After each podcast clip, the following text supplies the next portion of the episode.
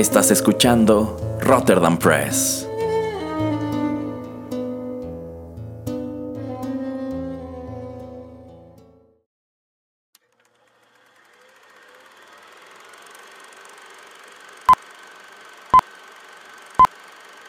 Rotterdam Press presenta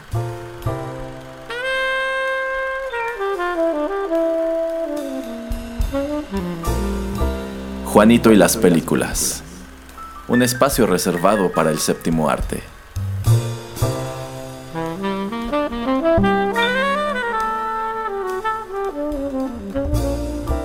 Ocupa tu butaca. Comenzamos.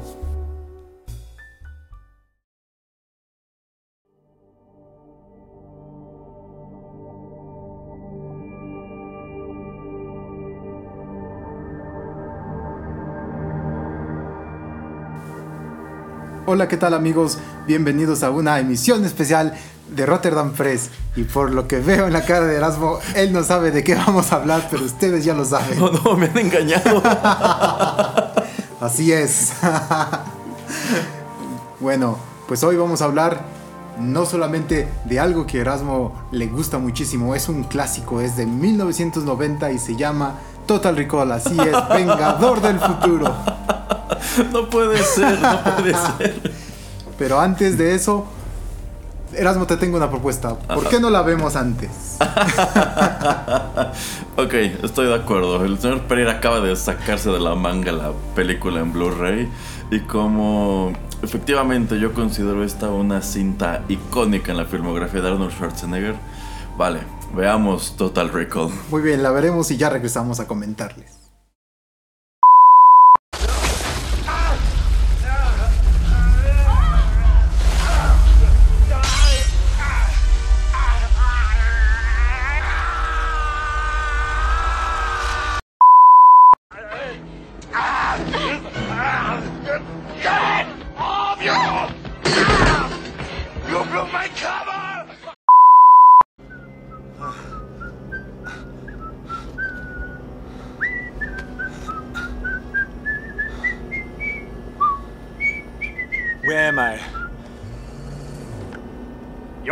Johnny Cat. I mean, what am I doing here? I'm sorry. Would you please rephrase the question? Huh? How did I get in this taxi? The door opened. You got in. Howdy, stranger. This is Hauser. If things have gone wrong, I'm talking to myself, and you've got a wet towel wrapped around your head. Now, whatever your name is, get ready for the big surprise. You are not you. You're me. No shit. Have you brought any fruits or vegetables onto the planet? Two weeks. Excuse me? Uh, two weeks. Get ready for a surprise. You got a lot of nerve showing your face around here, Hauser. Look who's talking. What do you want, Mr. Quaid? The same as you, to remember. But why? To be myself again. You are what you do. A man is defined by his action, not his memory. Please, take my hand.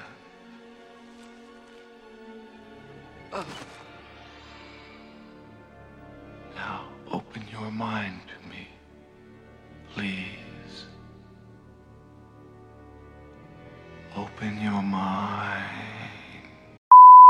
Come on, Cohagen, you got what you want. Give these people air. you think this is the real Quaid? It is. See you at the party, Richter!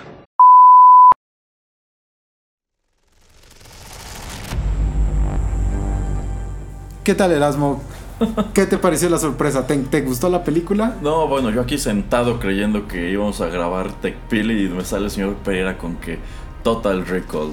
Pero sí, la verdad me, me gusta la película y creo que podemos hablar un buen rato acerca de ella. Perfecto, qué bueno.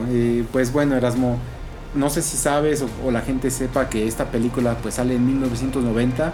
Es dirigida por el eh, director eh, holandés Paul Verhoeven Y pues ya sabes, ¿no? Sale Arnold Schwarzenegger, Sharon Stone, entre otros varios. Eh, no sé, ¿cuáles son tus primeras impresiones? ¿Hace cuánto la viste? ¿La viste tú en el cine? No. No, esta no la vi en el cine. Llegué a verla en el Canal 5 cuando hacían sus maratones sabatinos de Arnold. Ajá. Eh, creo que esta película la vi por última vez en alguna repetición del canal Golden, pero ya tenía un rato. Entonces, ahora que la repaso, saltan a la vista muchas cosas que ya se me habían olvidado, de las que ni siquiera me había dado cuenta. Cuando era niño la veía siempre en español. Ajá. Entonces, digamos que para mí verla en inglés con este pesadísimo acento que tenía Arnold en los 90, que yo ya ni me acordaba, eh, pues fui, sí fue, fue curioso. También no me acordaba que muchos de sus one-liners más famosos se desprenden de esta película Sí, y sí, otros tantos son de Predator. Eh, toda una experiencia, una cosa muy surreal, una cinta muy ambiciosa para su época, con unos efectos visuales, algunos de los cuales a la fecha yo no me explico cómo hicieron.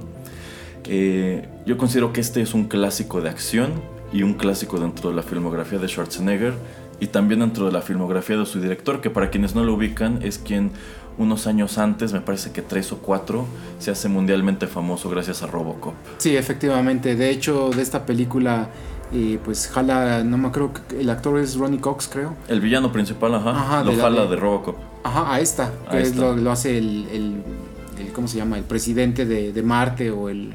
Ajá, es como, sí, es como el presidente de Marte, que en Robocop es el, el malo de la OCP.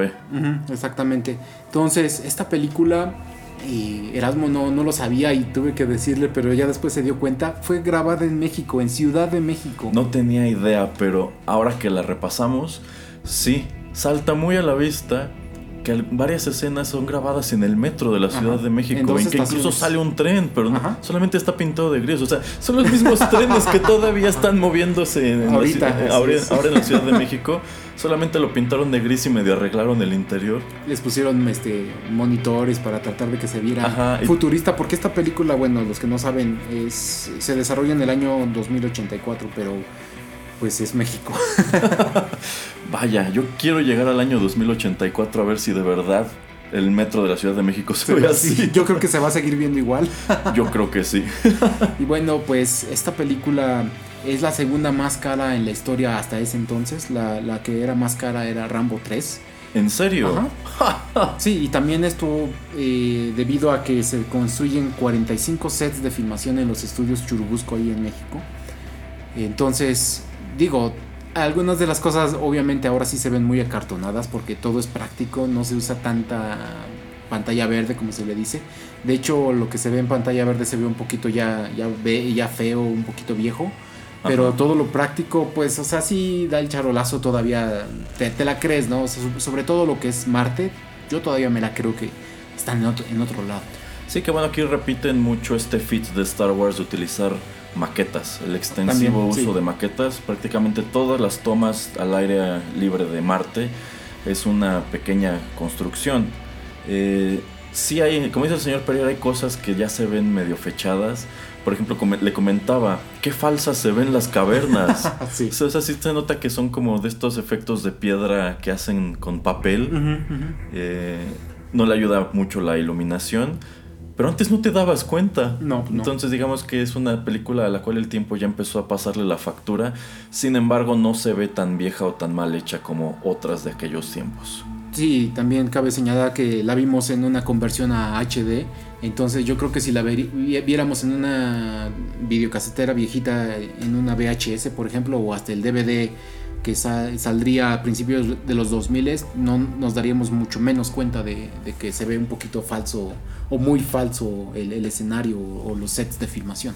Así es. Y algo de lo que tampoco me acordaba era de la música. Qué Mm. padre está el tema de entrada. y- Ah. Y, qué padre se ve toda esa secuencia de créditos. ¿Ah, sí? Sí. Pues mire, vamos a escucharla entonces de una vez. Maravilloso.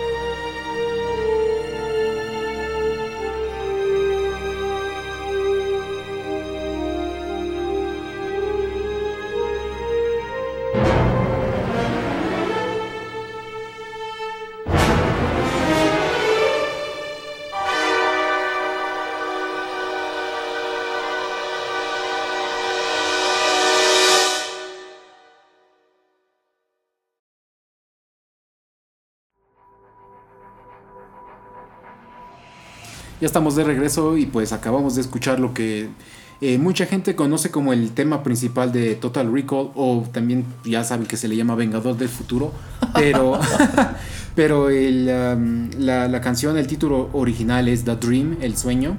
Esta es música de alguien que es súper legendario, un compositor de nombre Jerry Goldsmith. Para los que pues no saben, él ha estado en todos lados, o sea, desde Rambo, también ha hecho películas de Star Trek, eh, no sé, el Gremlins, así, Bajos Instintos, Air Force One. Wow. Y- pero el señor tuvo desde los 50 sin música, entonces otro día que escuchemos música de alguna película, sí, también vamos a escoger de, de Jerry Goldsmith, porque pues como dice Erasmo, hay ciertas canciones que son muy icónicas. Y por ejemplo, esta la escogí porque pues es la principal y la verdad es muy buen tema. Sí, sí, cuando empezamos a ver la película hace un par de horas, me sorprendió. No recordaba que la música de la película fuera tan buena. Eh, yo recuerdo que la banda sonora que él hizo para la primera película de Rambo también es muy buena. Sí. Empezando por el tema de los créditos. Ya está diciendo que vamos a traer canción o música de Ay, una emisión especial de Rambo estaría chida. Eh, pero bueno, sí, Jerry Goldsmith tiene créditos muy interesantes. ¿Sería válido llamarlo el equivalente americano de eh, Ennio Morricone? Híjole, y sí, ¿eh? Yo digo que sí, Quizás también sí. por, por to- to- tantos años. Digo, el señor eh, pues muere, creo, a, en mediados de los 2000 pero sí tuvo una carrera larguísima y en Súper prolífica. Ajá, ajá, y en variedad de, de, de- de, pues ahora sí que en la televisión, creo que hasta teatro hizo el señor. Eh, pues sí, estuvo en todos lados, entonces sí, muy, muy chido lo, lo- lo que compuso en- durante toda su vida. Muy bien.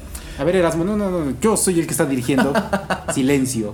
Ok, ok, ok. Mejor díganos de qué va la película para los que no se acuerdan. Bueno, esta es una película con una trama un poco enredada. Bueno, antes de que nos diga mm, eso, ¿de, de, de dónde viene la historia? Ah, ok, bueno, esta es una de tantas películas que están inspiradas en los cuentos y novelas de Philip K. Dick. ¿Cómo qué otras cosas ha hecho? como, como que otra Blade Runner nada más, que está basada en un cuento suyo que se llama The, The Android's Dream of Electric Ship. Así es. Eh, Minority Report. Minority Report. Y también este. ay, Bueno, Hay muchas, hay También muchas. la, la serie de Amazon de Man in a High Castle. Ah, claro, por supuesto. Bueno, Philip K. Dick, para quienes no lo conocen, él fue un autor estadounidense de ficción. Eh, bueno, bastante cercano al género de la ciencia ficción, si Sí, bien sí, sí. eh, no tiene, digamos, la estatura de Isaac Asimov, pero yo diría que se le parece bastante. Entonces él en 1966 escribe una pequeña novela titulada We Can Remember It For You Wholesale, que es de donde se desprende el argumento para esta película Total Recall, Ajá. para donde se desprende la novelización de la película y el remake del año 2012 con Colin Farrell, que nada más le gusta al señor Pereira. Eh, entonces es de esta historia que tiene que ver con un hombre llamado Douglas Quayle, le cambian a Douglas Quaid en la película, quien pues lleva una vida ordinaria, clase mediera en los Estados Unidos, pero él sueña con irse de vacaciones a Marte, porque en esta continuidad, en este futuro, ya se colonizó el sistema solar. Él quiere ir a Marte, pero su esposa no está de acuerdo y a menudo lo, lo persuade de que no lo haga. Entonces él decide, si no puede viajar a Marte, va a comprar los recuerdos de unas vacaciones en Marte. Y se acerca a una empresa llamada Recall que se dedica a implantar recuerdos. Tú vas, los contratas, ah bueno, pues yo quiero acordarme que fui a unas vacaciones aquí, unas vacaciones allá y que pasaron estas cosas, que fui aquí. E incluso ya le empiezan a ofrecer como Paquetes. paquetes en donde no solamente va a Marte, sino que tiene otra personalidad, como en este caso, que es un agente secreto. Y cuando él va a Recall, la gente que trabaja en esta empresa y lo va a someter al procedimiento descubre que toda esta fantasía que él quiere que le implanten ya la vivió. Él realmente es un agente secreto que estuvo en Marte y que, y que su vida al principio de la historia es totalmente falsa. Le crearon otra memoria para que no recordara quién era realmente. Sí, porque está guardando ciertos secretos que lo quieren que se conozcan.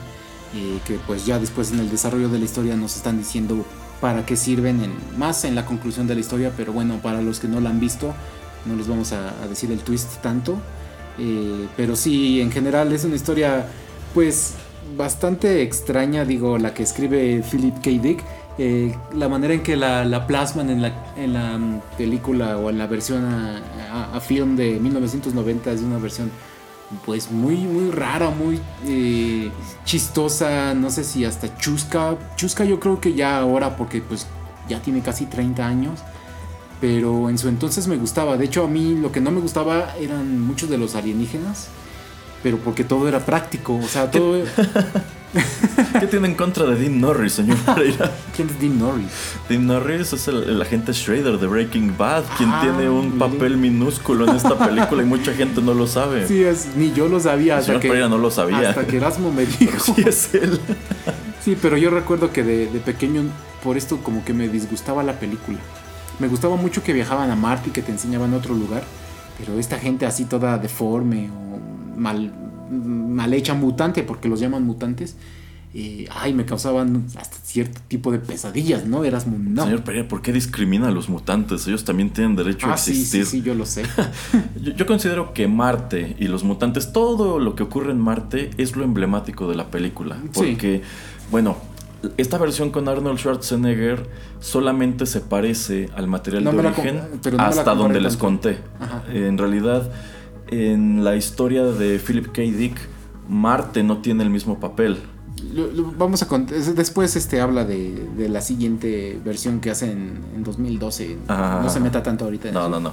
Pero efectivamente a mí me encantaba la cuestión de Marte, eh, cómo pues lo presentan, no tanto como se ve de, por ejemplo, ahora que han ido los rovers, Ajá. pero en, los, en 1990 yo creo que así nos lo imaginábamos, todo un planeta que era totalmente rojo, totalmente árido. Me gusta mucho esta noción de que pues las personas que comienzan a vivir allá, unos se mantienen normales mientras que otros mutan y Ajá. que esos mutantes tienen habilidades especiales como leer la mente Ajá. y se convierten en una especie de gitanos. Me gusta mucho cuando viaja a su vecindario y por todos lados hay mujeres que, el- que te leo la mano, Sí, que te digo tu futuro. Tipo gitanas, ¿no? Ajá, son como gitanas. A mí lo que me gusta de, de la visión que nos eh, dan en, la, en esta versión de la película es eh, que es un planeta donde pues van a minar Marte. Tiene, no me acuerdo el nombre de- del material o del mineral que están extrayendo, que es algo así como precioso en, en- la Tierra. Eh, me gusta que la gente en estos túneles pues que ya acabaron es donde viven las, las personas. Se me hace muy realista que también yo creo en unos 20, 30, 40 años cuando queramos ir a Marte, así va a ser la- las primeras instalaciones. No tanto como en la película de Matt Damon, que es afuera, que te estás exponiendo a todo lo, las inclemencias de- del tiempo marciano, sino que tratas de cubrirte en cuevas, ¿no? Como pues hace miles de años hacían los primeros eh, hombres aquí en la Tierra, ¿no? Entonces se me hace también como muy congruente ese, ese sentido de la película. Así es, y también me gusta que los villanos de la misma van muy encaminados por el lado del negocio, que es una especie de corporación que tiene sus propios intereses en Marte y pues esto es lo que detona todo el conflicto con el personaje de Douglas Quaid. Sí, así es. Bueno, vamos con un poquito más de música y ya regresamos a hablar de Total Recall.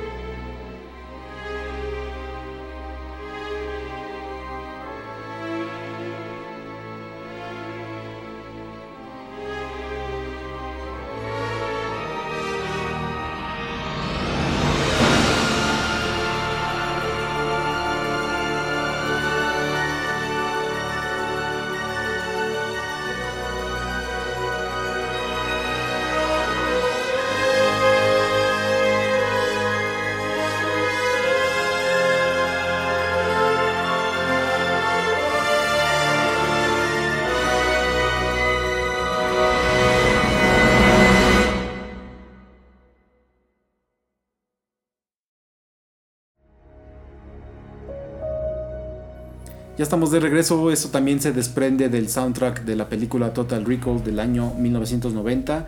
Esos fue los end credits o créditos finales, es la, la canción que se escucha cuando estamos pues ya leyendo, viendo toda la gente que participó en esta película. Eh, a ver Erasmo, eh, estábamos hablando de estas personas que mutan. no sé si tú sabías que querían hacer eh, Minority Report, que después sale con Tom Cruise, querían hacer la, la segunda parte de, de esta historia. Como, no sé si sabías ese, ese dato. Efectivamente, deseaban hacer una secuela de Total Recall, pero pues ya había pasado algo de tiempo, probablemente no podrían asegurar a Arnold. Eh, Entonces, digamos que ese guion se convierte más tarde en Minority Report, que tiene este mismo elemento de los... Bueno, allí creo que no son mutantes, son como pues criaturas que pueden ver el futuro y esto es en lo que se basa el sistema legal de ese mundo, en que pueden ya asomar a los crímenes antes de que ocurran y detener a las personas antes de que cometan sus fechorías. No recuerdo si les llaman. eh, Son personas normales, bueno, son tres. Tienen eh, un nombre, sí. Son pero- eh, dos gemelos y la chica, y son. Creo que les llaman precox, de precognition, según ah, yo, sí, algo así. sí, creo que sí. Y sí, es bastante interesante que tenían la, la- esta idea de tal vez regresar, si no a, a Arnold, sí regresar a este mismo universo y tal vez con alguno de estos mutantes ponerlos como estaban siendo lo- la- las personas que veían al futuro, eh, pues ponerlos a ellos para que vieran que los crímenes iban a suceder y tratar de detenerlos. Sí, pero bueno, no se concreta. Eh, hubiese sido interesante, aunque en lo personal no me hubiera encantado ver una secuela de Total Recall porque el hecho de que sea un trabajo único lo hace precisamente eso, lo hace resaltar. Sí. Y es que tiene un estilo visual tan peculiar que habría funcionado quizás si traían de regreso al director y a su gente de efectos, de efectos especiales. Porque bueno, si comparas la película de Tom Cruise con esta, no, ver, no se ve para nada Y parecida. tienen casi más de 10 años de diferencia, entonces, no, casi 15 creo. Así es. Eh, sería curioso que ahora que estamos en la época de los remakes y reboots, etcétera, se aventaran otra vez a abordar este universo, no, em- no empezando de cero, sino que dijeran, "Ah, hagamos una secuela de Total Recall todos estos años después, en vista de que también todos los actores de la época como Arnold, pues están atravesando una etapa de nostalgia por sus viejos personajes y así como no se ha soltado de Terminator en todo este tiempo, que de pronto dijera, ah bueno, quiero volver a ser Douglas Quaid. ¿Por qué no? ¿Por Sí. qué no? Sí, un agente secreto. Ojalá no ocurra. Sí, no, ojalá no, la verdad. Y bueno, uno de estos datos curiosos es que eh, a principios querían a Patrick Swayze para que fuera hiciera el papel principal de, de Douglas Quaid. Iba a ser un contador, Bill contador, así que estaba en su oficina, todo trabajando, pero pues cuando le dan el papel a Arnold, deciden cambiarle la profesión a pues a un trabajador que simplemente está construyendo casas, etcétera, que a mí es de las únicas incongruencias que no me gustan porque si se supone que es en el futuro, pues ya debería de haber más robots o otro tipo de automatización para generar eh, pues las casas, los edificios, ¿no? Al menos es mi punto de vista, no sé qué tú piensas acerca. Solamente es de las poquitas cosas que, que- que no me gustan o que, que me, que- me causan ruido de la película. Efectivamente, este es un futuro que no se ve muy futurista. Eh, no hay robots, no, no, hay, no hay muchas cosas que eran el staple del futuro en aquel entonces, como lo que vio Marty McFly cuando Ajá. viajó en el tiempo, ¿no? Ajá. Eh, se nota mucho que- dónde estuvo el dinero. El dinero estuvo en Marte, no estuvo en la Tierra. Este, la Tierra que muestran en la película es muy gris, eso sí. Prácticamente no ves nada de vegetación. Eh, quizá lo más deslumbrante que puedes encontrar en la Tierra al principio de la película son los taxis, que es este pequeño vehículo operado por un robot que se- Johnny. que- Johnny. Johnny Cab, eh, que se ve muy, muy chistoso, si no un poco espeluznante, Ajá. y que incluso eh, puede hacer conversación y puede ser agresivo. Eh, y luego esta, esta escena a mí me encantaba cuando veía la película de niño, cuando baja al metro Ajá. y tienen el escáner por Ajá, donde pasa sí, las, sí, pasan sí. las personas como si fuera en el aeropuerto. Es icónico, es icónico. Sí, y lo que está viendo el equipo que los monitorea es como si fuera una plantilla de rayos X. Así es. Ven los esqueletos y de este modo pueden ver si cargan con ellos algo peligroso. Así es. Lo cual detona en otra escena padrísima que es cuando Arnold se queda eh, atrapado allí Ajá. y le llegan policías por los dos lados. Y lo que él hace es saltar hacia la pantalla Ajá, y se ve impresionante. Digo, en aquel entonces más que ahora. Aquí se ve ya muy claro el corte, el Sí, momento en, sí. en donde rompe la animación con el live action. Pero funciona. Yo considero que ese es uno de los momentos más emblemáticos. Eh, eh, y en general tiene ese tipo de cosas, cosas de las que es muy fácil acordarte, incluso si no la has visto en mucho tiempo, nada más la viste hace veintitantos años, a lo mejor te acuerdas de las escenas más que de la historia. El efecto práctico cuando quiere llegar de encubierto a Marte y está Ah, sí. con su vestido icónico amarillo y esta cabeza de señora pues un poquito eh, gorda, porque pues digo Arnold es muy fuerte y eh, muy grande, entonces tenían que poner como si fuera una señora bastante pues pesada. Y esta es de las escenas icónicas, cómo se abre la, la cara de la señora para reve- revelar a, a Arnold ajá. Que también me, me es reminiscente a, a la escena donde es- eh, cambian de... eh, no sé si es tecnología o algo que traen estos alienígenas en la de quinto elemento, donde ya ves que también cambian su, su cara a veces. Ah, sí, sí, sí, sí. Ah, no sé si es tecnología o si es parte de, de- de su estructura de estos aliens, entonces se me hizo un poquito reminiscente, pero obviamente es más icónica la de, la de Arnold con esta señora que abre la cabeza, ¿no? Es, ese es de esos efectos que no me explico. Yo no sé cómo hicieron esta escena en donde en primer lugar la señora empieza a friquearse y se le sale un pedazo como Ajá. del cachete. La oreja. Bueno, ajá, con Ajá, todo y oreja. Y ya es cuando como que se traba su cara y se abre. Así es. Y Arnold la levanta y ya, ah, siempre fui yo. Y después arroja la cabeza. Y Ah, bueno, no se cierra la cabeza. Ah, se cierra y se la avienta al- a, A los los policías. Y prepárense para una pequeña sorpresa. ah, dice la cabeza. Sí, eso es lo que dice la cabeza y ¡pum! Eh, sí, eso se ve padrísimo. Considero que de todo el cine de los 90 este es un efecto inolvidable. Ah, sí. Es- es- ese efecto junto con lo que ocurrió un poco después en Terminator 2 cuando el T-1000 atraviesa la reja convertido en metal líquido, en su momento debió ser como, diablos, ¿cómo ocurrió? Ah, sí, no, yo me acuerdo la primera vez que vi esa escena con el T-1000 y así de no. O cuando no. se, cuando se funde con el piso también. Ajá, Es- ajá. O sea, todo, todo lo que tiene que ver con el T-1000 en esa película era increíble. Sí, sí. Y también eh, regresando a Total Recall, la escena de la, pues ahora sí que en Recall, o esta silla que donde te ponen eh, estos instrumentos y la, la luz atrás circular, también es- a mí se me hace muy icónica. Así es. Eh, yo no sabía lo que comentó el señor Pereira de que querían a Patrick Swayze para el papel principal. Considero que no hubiera funcionado así. Lo, No. lo que le da mucho encanto es que sea Arnold Schwarzenegger con todo y sus impedimentos del habla y que pues sí te lo crees. Ah, ah, pues es un tipo enorme y musculoso que trabaja en construcción. Pero en realidad era un agente secreto. Ah, pues tiene sentido. Ajá, o sea, ajá. un tipo invencible y superpoderoso que pelea muy bien. Pues sí, ti- tiene, tiene con qué. Efectivamente. Y Y, bueno, bueno. estos eh, se lo dan a Arnold porque pues él trató de tener el papel que sale en 1987, la de Robocop. Mm, Sí, sí. Pues bueno, él, él eh, aplica para el papel, hace el casting, eh, lo ve Paul Verhoeven y le dice, pues la verdad no sirves para esta, pero no te me vayas del panorama, tal vez te voy a querer para otra cosa. Y se supone que trataron como de ver cómo le podía quedar el, el traje de Robocop a, a Arnold. La verdad, imaginándomelo, pues es algo que se vería muy chusco. Y también es una buena elección que, que tomen a, ¿cómo se llama? Peter Weller. Ah, sí, Peter Weller. Entonces es ese tipo de, de situaciones, ¿no? Así es. Bueno, vamos con otra canción, ya regresamos.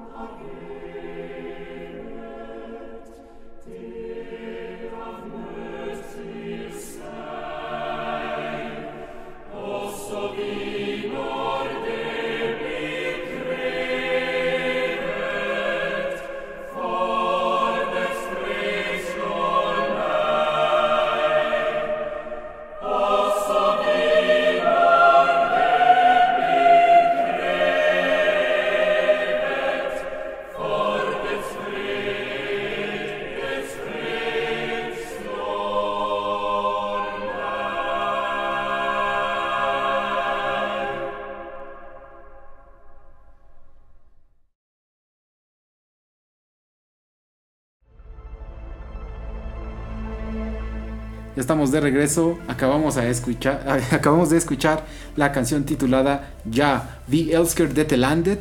Esto es del coro no- noruego de Soloist. Es del 2007. No tiene mucho que ver con esta película, pero tiene algo que ver. Y pues para los que son así muy curiosos, la primera vez que Arnold se sube al Johnny Cab, eh, al Johnny Taxi, Ajá. eh, el, el robot va chiflando una canción y es este que es el himno nacional de Noruega. Pero se los traje a- en versión a capella con un coro y todo para que se escuchara más bonito y no nos eh, demandara o dijera algo malo la bonita y gentil gente de Noruega. O- ok, sumándole a todos los momentos sui generis de la película, ¿por qué un taxi? un No tengo de, idea. Un robot de taxi en Estados Unidos estaría silbando el himno nacional de Noruega. No lo tengo- yo, no yo- yo hubiera idea. pensado que cualquier tonadita tonta es una escena insignificante. Digo, siendo el director hol- holandés, Ajá. uno pensaría, pues tal vez chiflaría la de Holanda, ¿no? Pero no, Ajá. está chiflando el himno nacional noruego. Qué cosa. Sí, y una de, hablando de, de temas curiosos, eh, no sé si Erasmo se dio cuenta, creo que no. eh, de las, las única, la única, bueno, como sabemos en los 90 había pues una competencia muy marcada entre gaseosas. eh, dos, una roja y una azul roja. Ajá. Erasmo, a ver, pregunta, no sé si te diste cuenta. ¿Cuál es la única de estas dos gaseosas que tiene como...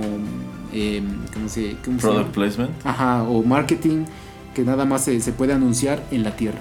Ah, ninguna. Y no, no, no, no. Una de las dos. Una de las dos sí. No, no me di cuenta entonces. ah, pues la Coca-Cola es la única de las eh, dos gaseosas que se anuncia en la Tierra. Y Pepsi es la única que se ve en Marte. ¿A poco? No ves ninguna Pepsi en la Tierra y no ves ninguna Coca en Marte. Vaya, yo de lo único que me acuerdo es que hay una escena en la Tierra donde se ve un espectacular de Peñafiel.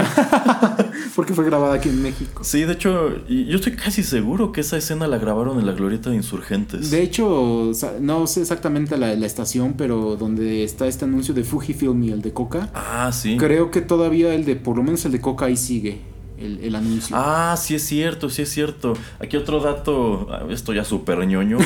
Ese mismo anuncio de Coca sale en un anime de Street Fighter que es el de Street Fighter Victory. Ah, ¿sí? En los créditos finales hacen como dibujos Ajá. de paisajes de varios países. Pues por esto de que Street Fighter es un juego como muy Mundial. internacional, hay un dibujo de ese anuncio.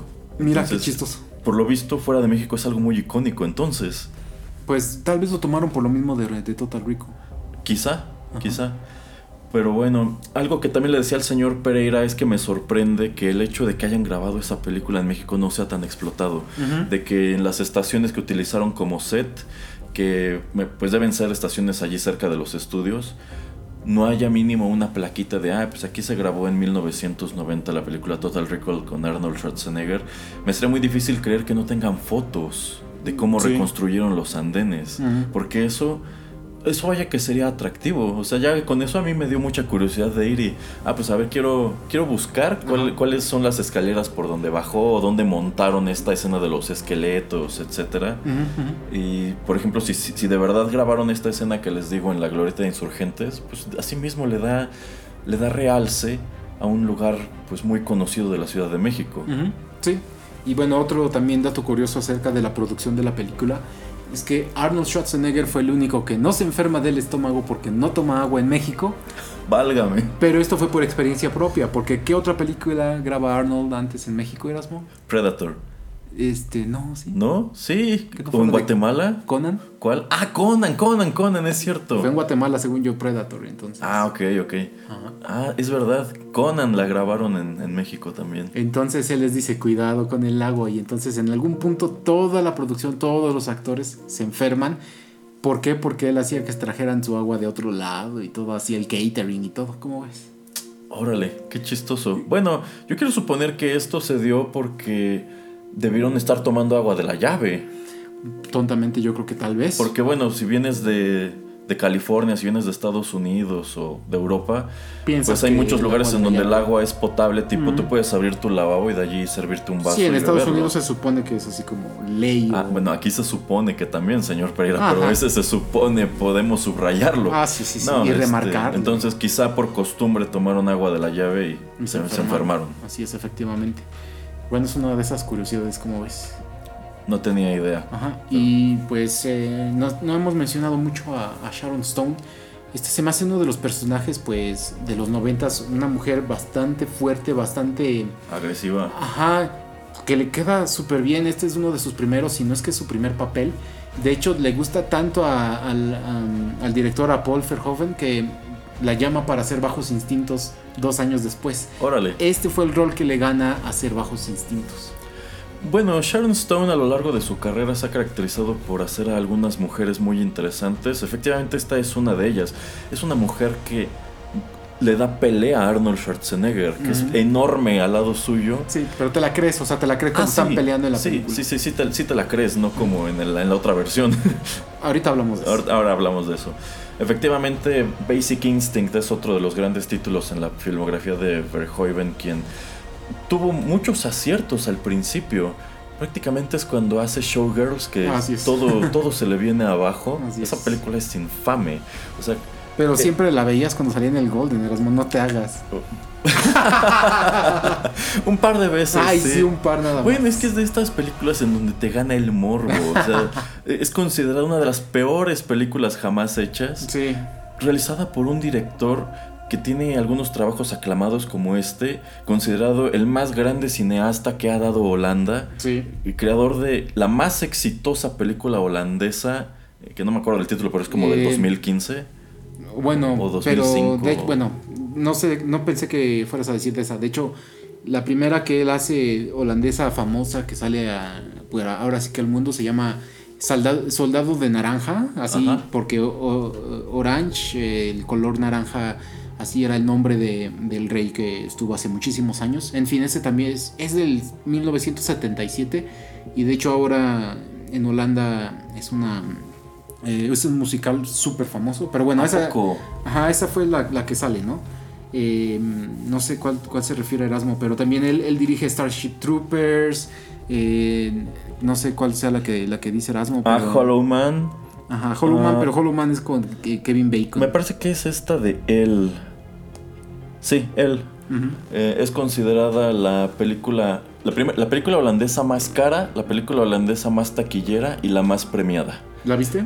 Eh, no, pero tengo mucha curiosidad de hacerlo. Ok. Allá en Holanda tengo entendido que es casi como un hito y no Mm. tenía idea de que antes eh, hubiera arrojado este otro producto que nos comenta el señor Pereira. Ajá, así es como empieza a, desta- a destacar internacionalmente.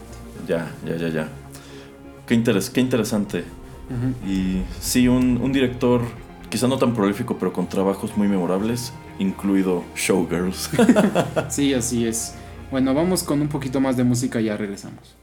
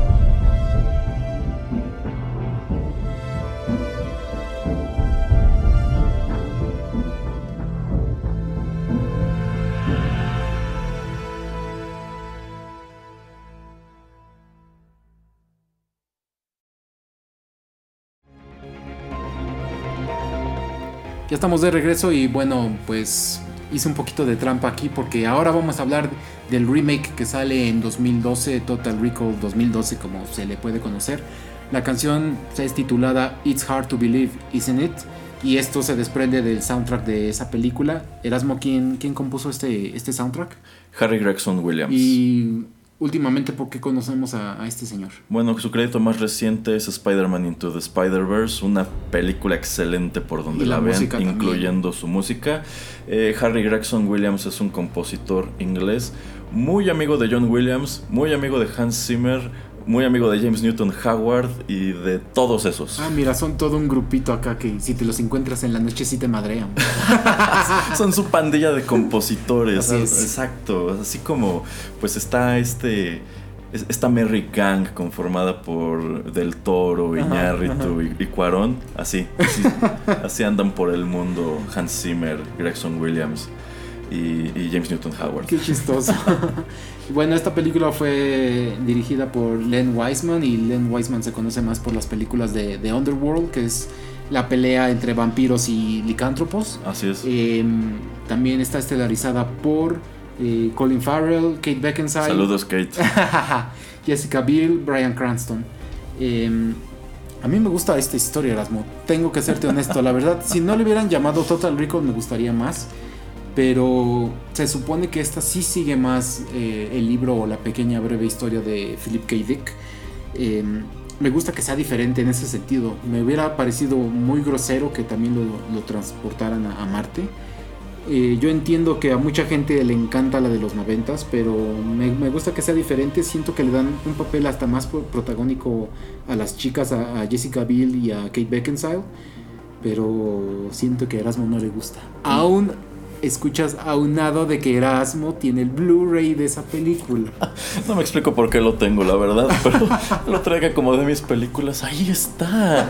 Y efectivamente, a mí no me gusta esta película. Quizás si no se llamara Total Recall no tendría ese prejuicio, pero cuando el señor Pereira y yo fuimos a verla, eh, yo, yo la odié por completo. ¿Por qué? Porque no está Arnold, porque no hay Marte, porque no hay efectos estrafalarios y no hay una enanita con una metralleta y no hay mutantes. Eh, que bueno, es, todas esas cosas son exclusivas de la versión de Verhoeven. ¿En qué, qué difiere? ¿Qué, qué, qué se centra esta, Erasmo? Bueno, esta película. ¿No van a Marte? ¿A dónde van? ¿O ¿Qué pasa? Van a Australia. Ah, bueno, en, en esta versión con Colin Farrell omiten todo el rollo de Marte por completo. Que es- eh, Marte solamente se menciona en la historia de Philip K. Dick, tampoco se va a Marte en, en la historia. Y en su lugar, en esta continuidad, el planeta experimentó una guerra química y una muy buena parte de la superficie es inhabitable. Prácticamente el grueso de la población está concentrado en el en Reino, lo que era Reino Unido, norte de Europa, Sí, toda la isla. Y el otro extremo del mundo, Australia. Entonces han creado un ascensor gravitacional. Es- Literalmente es un elevador que va de un lado del mundo al otro. Es ciencia ficción de Erasmo. Sí, sí, es ciencia ficción. Y bueno, toda la trama de esta historia va en torno a este elevador, al hecho de que eh, como que lo que era Gran Bretaña se ha convertido en una especie de imperio, mientras que Australia es su colonia, como solía ser de cualquier manera. y la gente de la colonia, digamos que está luchando en contra de eh, los británicos que los oprimen. Liderados por Brian Cranston, por cierto. Sí, pero no entiendo por qué. A mí se me hace eh, más. eh, eh, la- la- la- la- las peleas que tienen Kate con Colin se me hacen pues más justas a lo que vimos con Sharon Stone y con Arnold. Entonces no sé por qué en el bloque anterior comentabas de que eh, no, te, no te estaba gustando. Porque no es Arnold, señor Pereira, por eso. Es Colin Farrell. ¿Y eso qué? Tratando de ser Arnold. No funciona. No, o sea, sí tiene lo suyo. O sea, es una película que hacen más de 20 años después. Ajá.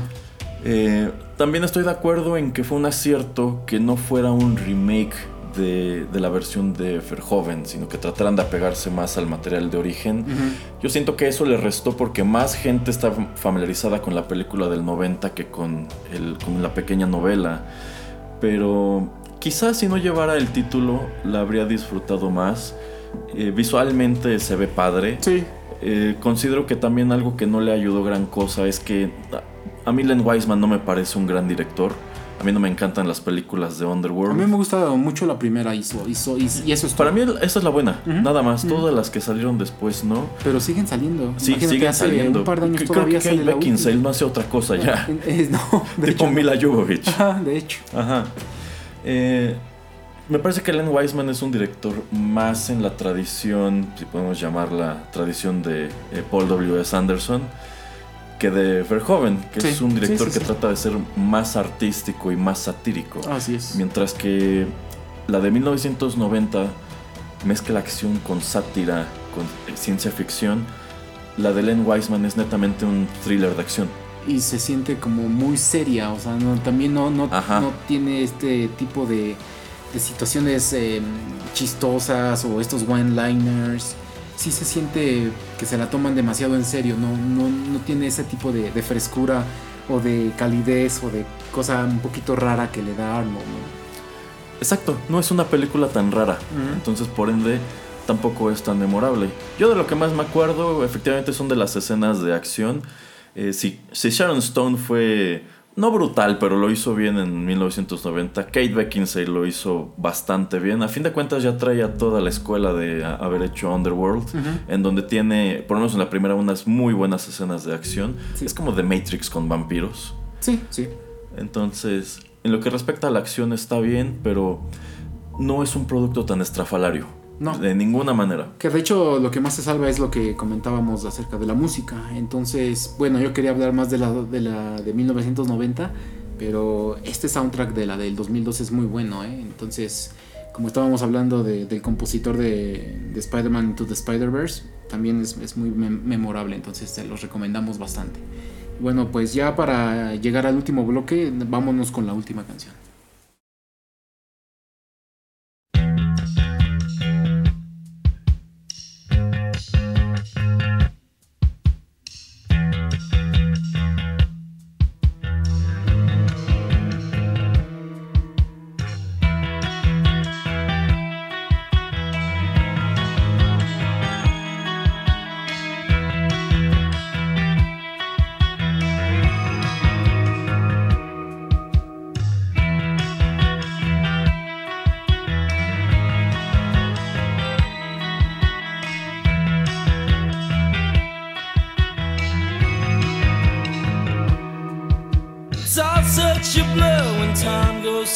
Quickly. Trying to hang on to the way that you'd like things to stay. You trace back the seconds, recall the details.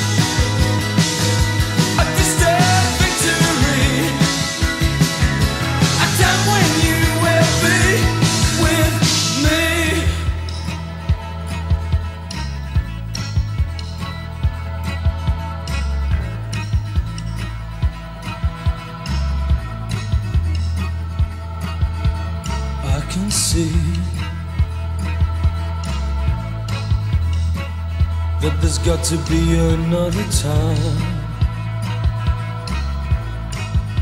There's got to be.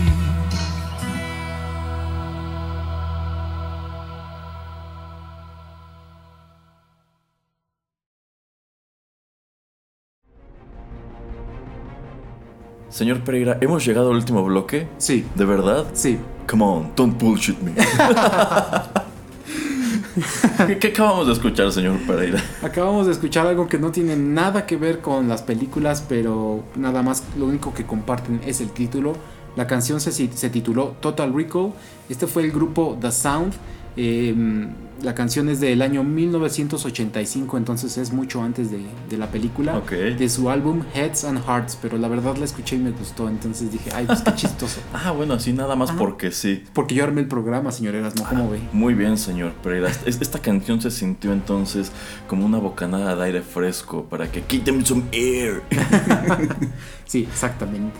Y Ok. Bueno, Er- Erasmo nos va a hablar finalmente en este último bloque acerca de el gran juego que, a él le encantó, que a él le, le gusta bastante, que es el de Total Recall, que sale para... ¿Para qué consola, Erasmo?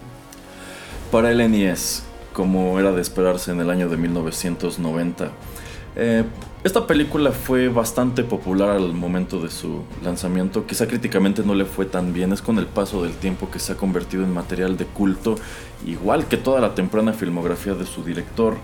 Entonces generó una serie de spin-offs. El primero de ellos fue una novelización realizada por Pierce Anthony, que pues no es sino trasladar la historia de la película a un libro. También hubo una serie de televisión que se llamó Total Recall 2070, pero bueno, de esa en realidad no sé gran cosa y como que no tiene tanto que ver con la, con la película. Fue más spin-off que en realidad tratar de continuar la historia. Pero yo sin duda del producto derivado que más me acuerdo es del videojuego que apareció también en el 90 para el NES. Eh, un título de 8 bits con una portada muy llamativa, con Arnold Schwarzenegger en ella, con Marte, con todas las cosas memorables de la, de la cinta. Ajá. Un juego que me rentaban en un videocentro, muy difícil, que más o menos trataba de seguir los eventos de esta película. Eh, Este juego fue desarrollado por Ocean Software, quienes la verdad no tienen títulos o no tuvieron títulos muy afortunados. Ah, no, ¿cómo no? El de Jurassic Park. Ahí lo tengo para el Super Nintendo. Ah, sí, sí lo tiene, efectivamente. Este, pero antes también hicieron el juego de Robocop. Ah, bueno, el, juego, no, de ese Robo- sí el no. juego de Robocop es sí, infame, no, es, horrible. Y todos, ¿eh? Así, Sí, sí, sí. todos. Robocop ha tenido muy mala suerte en los videojuegos y por desgracia Total Recall también. Este juego era un juego de plataformas con una mecánica de juego muy poco clara. Eh, a ratos se sentía como RPG, a ratos nada más era golpear malos. Ocurrían cosas pues también muy extrañas como en la película. Por ejemplo, empezabas en la calle y recuerdo que cuando pasabas por los callejones y no tenías cuidado, un fulano te jalaba al callejón y tenías que pelear con él. Ok. Y dices, bueno, ¿esto de dónde lo agarraron? No tiene Ah. nada que ver. Y llegabas muy pronto a la famosa pelea con Sharon Stone. Y digamos que sin que te avisaran, tenías que ganarle rápido y tenías que salir de allí pronto porque si no, llegaba un fulano con una metralleta y te quedabas atorado. Y todo lo que habías jugado se iba a la basura. ¿En serio? En serio. Ese si era como salía, el final de, de la- del, del juego. Sí, sí, si te tardabas y llegaba el fulano de la metralleta, era game over. Wow. O te quedabas agachado eternamente o sen- sencillamente dejabas que te matara. Y conforme avanzabas, las cosas se ponían más difíciles. Aparecían pues una gran variedad de enemigos. Era de estos juegos en donde creo que nada más tenías dos golpes antes de morirte y casi no tenías vidas. Eh, y dentro de lo que cabe, trataba de llevarte a lugares que viste en, en la película. Por ejemplo, también visitabas eh, esta como construcción abandonada en donde él se quita el, el monitor de la nariz. Ya. Llegabas a ese lugar, después tenías que viajar a Marte. Que de Ah. hecho, recuerdo que esa secuencia animada del viaje a Marte era muy rara. Eh, El juego también tenía entre stage y stage algunas pantallas que pues te iban diciendo la historia con algunos estilos de la película, obviamente trasladados con una calidad paupérrima. Eh, pero con todo, con todo que era un juego difícil y quizá no tan memorable, se sentía como un producto muy parecido, como una cosa rara, como algo muy estrafalario. Ok. Y eso es algo que a mí se me quedó bastante. Bueno, pues eh, no sé, eh, creo que ya hablamos eh, todo lo que queríamos hablar acerca de esta película, de los actores. No sé si quieras agregar algo más, Erasmo.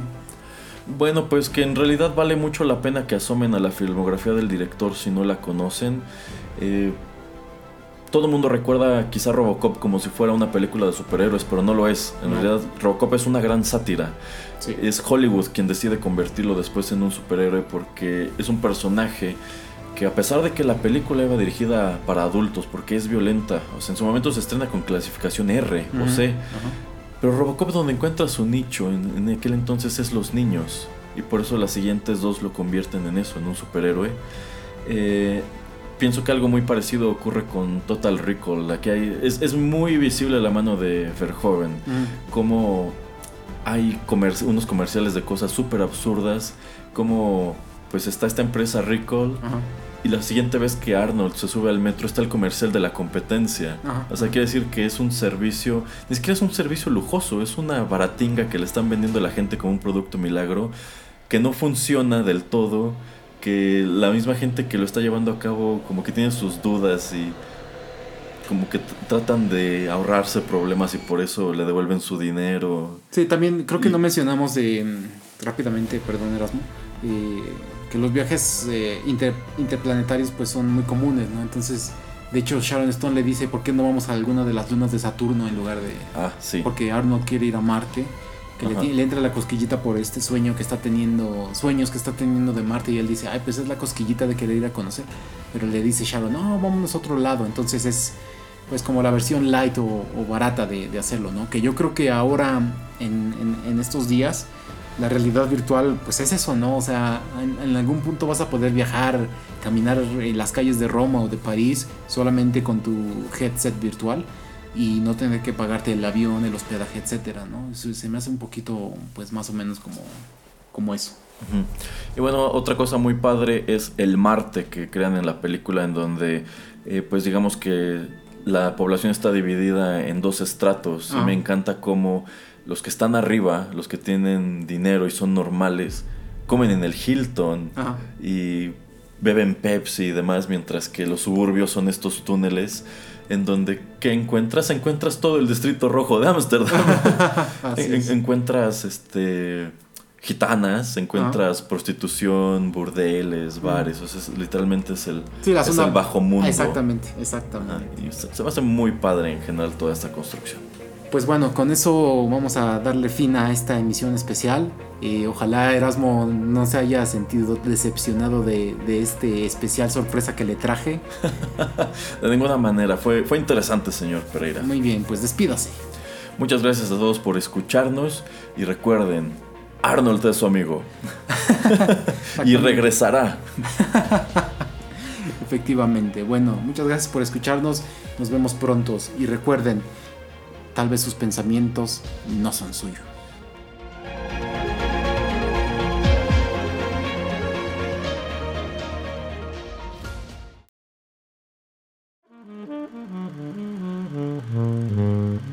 Juanito y las películas llegó a su fin.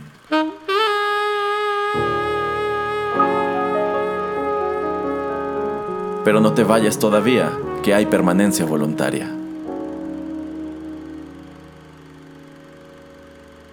Quédate con nosotros en Rotterdam Press.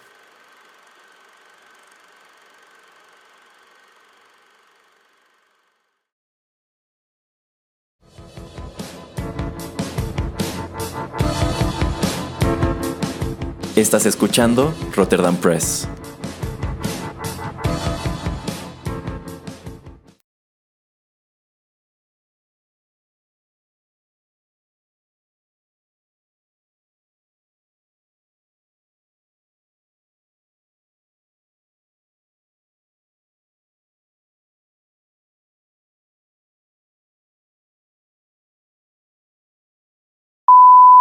A is for B is for Bullshit. C is for Come with me if you want to live. D is for Dylan! You son of a bitch. E is for Enough talk. F is for Fine chariot, but we are the horses? G is for Get to the chopper! H is for Hasta la vista, baby. I is for I'll be back. J is for Jesus, Marge! What the fuck? K is for Knock, knock. L is for I lied. M is for Mac, Mac, Mac, Mac, Mac, Mac. Mac! Mac! Mac! N is for No more complaining. No more Mr. Kimball have to go to the bathroom. Nothing. O is for One ugly motherfucker. P is for Put that cookie down! Now! Q is for Quick, because my horse is getting tired. R is for Rubber baby buggy bumpers. S is for Sure. Here's my invitation.